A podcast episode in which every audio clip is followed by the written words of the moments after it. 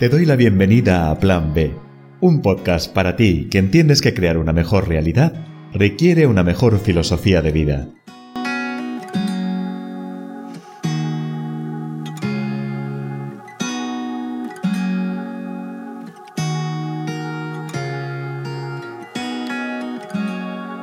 Querida amiga, querido amigo, bienvenidos a este séptimo episodio del podcast de Plan B. Si estás aquí, ya sabemos, eres una de esas personas que entiende que para tener una mejor vida tenemos que cultivar y tener una mejor filosofía de vida. Y esa es mi intención, esa es mi ilusión y esa es mi misión en este podcast, aportarte, compartir y traer temas que puedan ser de tu interés y que puedan traerte siempre un cambio, una reflexión o un descubrimiento. Déjame tus comentarios, preséntame tus dudas y sobre todo no dudes en ponerte en contacto conmigo si hay algo de lo que te explico en este podcast y realmente no terminas de entender o no terminas de compartir, porque es así como vamos a crecer juntos.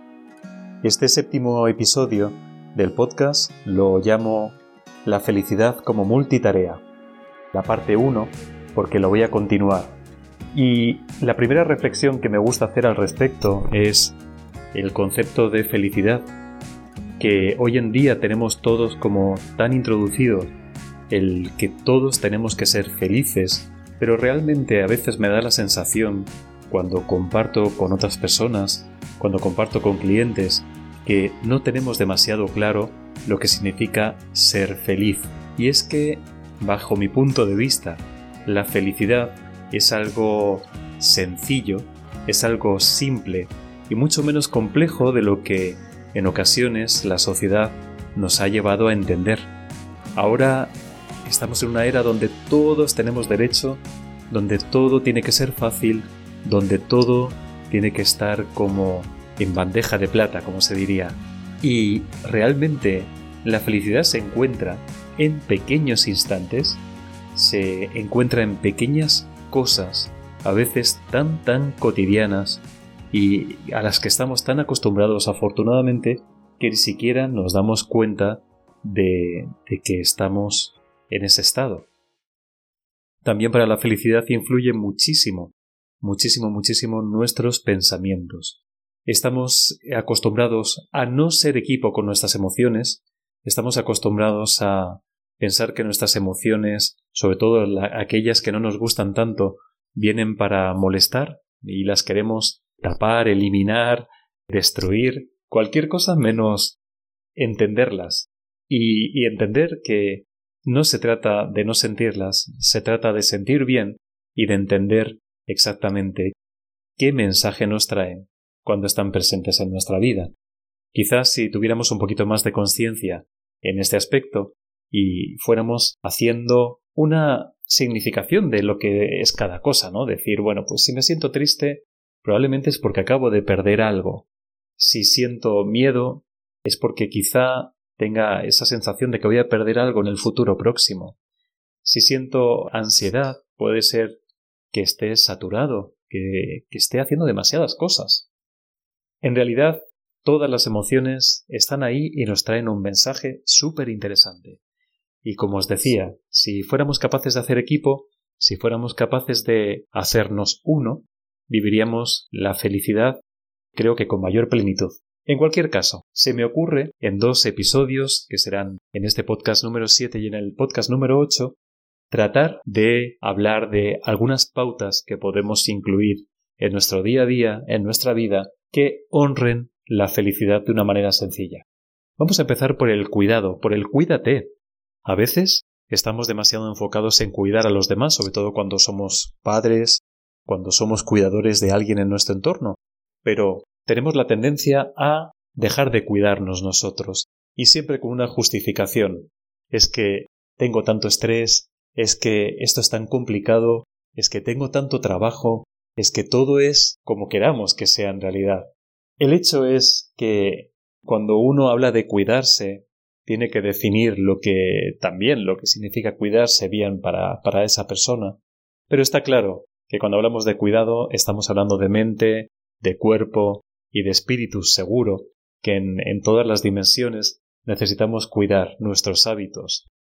cada vez más estamos rodeados de información muy muy potente, muy muy poderosa al respecto de lo que puede ser una buena alimentación, unos buenos hábitos alimenticios, unos buenos hábitos que nos hagan sentir mejor.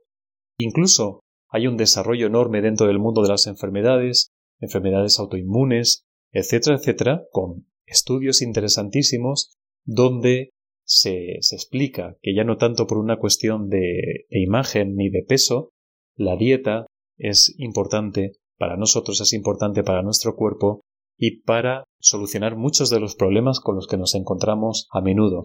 Entonces la dimensión física, el cuídate, estaría relacionado con una buena alimentación, estaría muy relacionado también con no tener una vida sedentaria, tener una vida un tanto activa, buscar algo que realmente haga que disfrutemos de, un espacio exterior o interior, pero haciendo una actividad, movilizando nuestro cuerpo que tantas horas del día se pasa a veces sentado frente a una pantalla por trabajo, frente al móvil porque estamos relacionándonos por medio de las redes sociales, etcétera, etcétera. Una tercera percepción, una tercera fase de ese cuídate es la parte quizá más espiritual y que cada uno tiene que desarrollar de una manera totalmente distinta, pero estamos también en una, en una era en la cual nos rodea la información, nos rodean las posibilidades de practicar las respiraciones conscientes, de practicar el mindfulness, de practicar cualquier cosa que tenga que ver con hacernos presentes, bajarnos del ritmo frenético y conectarnos, sobre todo conectarnos con nosotros mismos. Hay gente que consigue conectar consigo misma a través de la religión, hay personas que consiguen conectar consigo mismas a través de la meditación o cualquier otra tendencia. Hay miles de opciones donde uno dijéramos que busca este espacio en el que va a sentarse, en el que va a relajarse y sobre todo va a ser un poquito más consciente de cuál es la existencia de su cuerpo, de qué es lo que está sintiendo, de cómo respira y, bueno, una posibilidad de sentirse bien, de cuidarse. Así que, para ser un poquito más felices, para honrar la felicidad, vamos a, a cuidarnos en las facetas mente, cuerpo, espíritu. Cada uno sabrá qué se adapta mejor a su forma de ser, a sus valores y afortunadamente tenemos al alcance de la mano muchísima, muchísima, muchísima información que nos puede ayudar. Otra parte sería priorizarnos. Creo que es importante en muchas ocasiones priorizarnos. El saber quedar mal, el saber decir no, el saber bajarnos de pues de ese ritmo que como os decía antes a veces nos subimos por compromisos, por trabajo, por compromisos de nuestros hijos y somos incapaces, parece como de decir no, ahora necesito este espacio para mí, necesito estar bien yo, o necesito decirte no porque quiero estar solo, porque quiero estar tranquilo o tranquila y quiero realmente disfrutar de otras cosas. Nos da miedo porque pensamos que defraudamos a las personas, que defraudamos a los demás, pero es vital y es súper importante que tengamos claro que priorizar nuestras necesidades es una forma de dar a los demás el espacio que se merecen, es una forma de dar a los demás lo mejor que va a salir de ti si eso lo conseguimos hacer. Si queremos seguir siendo felices, vamos a aceptar nuestras emociones, lo he dicho al principio. Tenemos una tendencia a que las emociones sean como un enemigo, ¿no? Como vienen a visitarme y a veces vienen a molestarme, sobre todo si las emociones que vienen no son las que más me gustan. Pero realmente, y a mí no me gusta hablar de emociones negativas, pero para que me entendáis, si habláramos de emociones las que no nos gustan, las que decimos que son negativas, aceptarlas e interiorizarlas como parte de nosotros es clave y es vital para sentirnos bien. como os he dicho antes, sería magnífico, sería casi magia si en vez de sentirnos mal, simplemente sentirnos mal y dejar que nuestro pensamiento golpee una y otra vez sobre la misma idea, supiéramos que cuando sentimos algo, hay un mensaje detrás, nos está pidiendo, hay un significado y hay un mensaje. Significa algo, significa, por ejemplo, como os decía antes, hemos perdido, y entonces tiene un mensaje para nosotros. Si he perdido, la vida me está pidiendo que haga un duelo me está pidiendo que acepte, me está pidiendo que siga. Ese es el concepto. Y muchas veces siento como eso lo dejamos aparte y no nos gusta demasiado entrar en esa parte. Pero es importante, es importante y cuando lo dominas y cuando lo aceptas, entiendes muchísimo mejor los estadios de tu día a día, sobre todo de los tuyos y de las personas importantes que te rodean. Y esto hace todo mucho más fácil y hace que probablemente esboces una sonrisa de felicidad mucho más a menudo al principio y al final del día.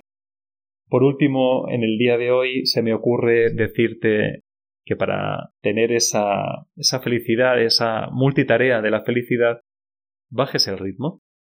Es decir, vamos a ser imperfectos. Vamos a ser un club de imperfectos. ¿Quién dijo que todo tenía que estar a la perfección, que todo tenía que salir siempre bien? ¿Quién dijo que eso tenía que ser así que si no es así vales menos? Eso no es cierto. Todos tenemos días, todos tenemos responsabilidades, todos tenemos momentos, todos tenemos la posibilidad de bajar el ritmo y de hacer las cosas simplemente de otra manera, porque no siempre nos encontramos con la misma vitalidad, ni lo que nos rodea, ni quien nos rodea es exactamente lo que necesitamos, o estamos en una fase en la cual necesitamos simplemente pues ir un poquito más, más, más despacio. Yo particularmente me he acostumbrado mucho al movimiento slow life, me lo trajo una enfermedad, me lo trajo una discapacidad y he aprendido, he aprendido y me gusta compartirlo con vosotros aquí porque para mí ha sido clave para sentirme más feliz que realmente yo hago las cosas exactamente igual que los demás, solamente que en muchas ocasiones para mí conlleva mucho más tiempo, desde hacer una cama hasta ducharme o hasta vestir a mis hijos o hacerle una trenza a mi hija. Y no pasa absolutamente nada. Esto no significa que lo haga peor, esto significa que lo hago más despacio, a veces incluso con más conciencia y con más presencia y disfrutándolo muchísimo más. Así que, bueno, por hoy nos quedamos con estas cuatro ingredientes de la multitarea de la felicidad. Vamos a cuidarnos. En el cuidado vamos a meter mente, cuerpo y espíritu.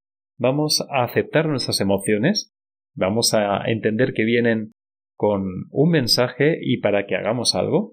Vamos a priorizarnos en muchas ocasiones, aprender a decir no, a aprender a decir no, hoy quiero esto para mí, hoy me merezco esto para mí. Y vamos a aprender también a bajar el ritmo, vamos a darnos el permiso de hacer las cosas más despacio y no por ello peor. Y a ver si con estos cuatro ingredientes hemos logrado que hoy te puedas llevar una idea de cómo honrar a esa felicidad que, como os decía al principio, pues tenemos que definir en nosotros mismos, tenemos que encontrar en las pequeñas cosas porque la vida al final es vida. Estamos rodeados de personas, de momentos, de trabajos, de circunstancias y tenemos que ir viviendo ese momento, momento a momento, momento a momento y coleccionarlos y dejar pasar los que tienen que pasar y quedarnos con lo bueno de los que más nos gusten, pero al final todo va pasando, todo va terminando y vamos avanzando. Pero si quieres ser feliz en ese camino, pues vamos a ver si te ayudó estos pequeños tips que te di hoy en el podcast. Por último, recordarte que si quieres que esto llegue a más personas, si quieres que realmente esta información ayude a los tuyos, ayude a, a personas en el mundo, pues tienes que darle me gusta tienes que darle a compartir y tienes que hacer que esto sea exponencial y para eso te necesito a ti y te lo tengo que pedir con una sonrisa y desde el corazón. Compártelo, por favor, cuéntale a los demás que existe Plan B, este lugar donde ir adquiriendo una mejor filosofía de vida y entendiendo muchas cosas de nuestras emociones y de nuestro día a día. Te doy las gracias y nos vemos en el próximo episodio.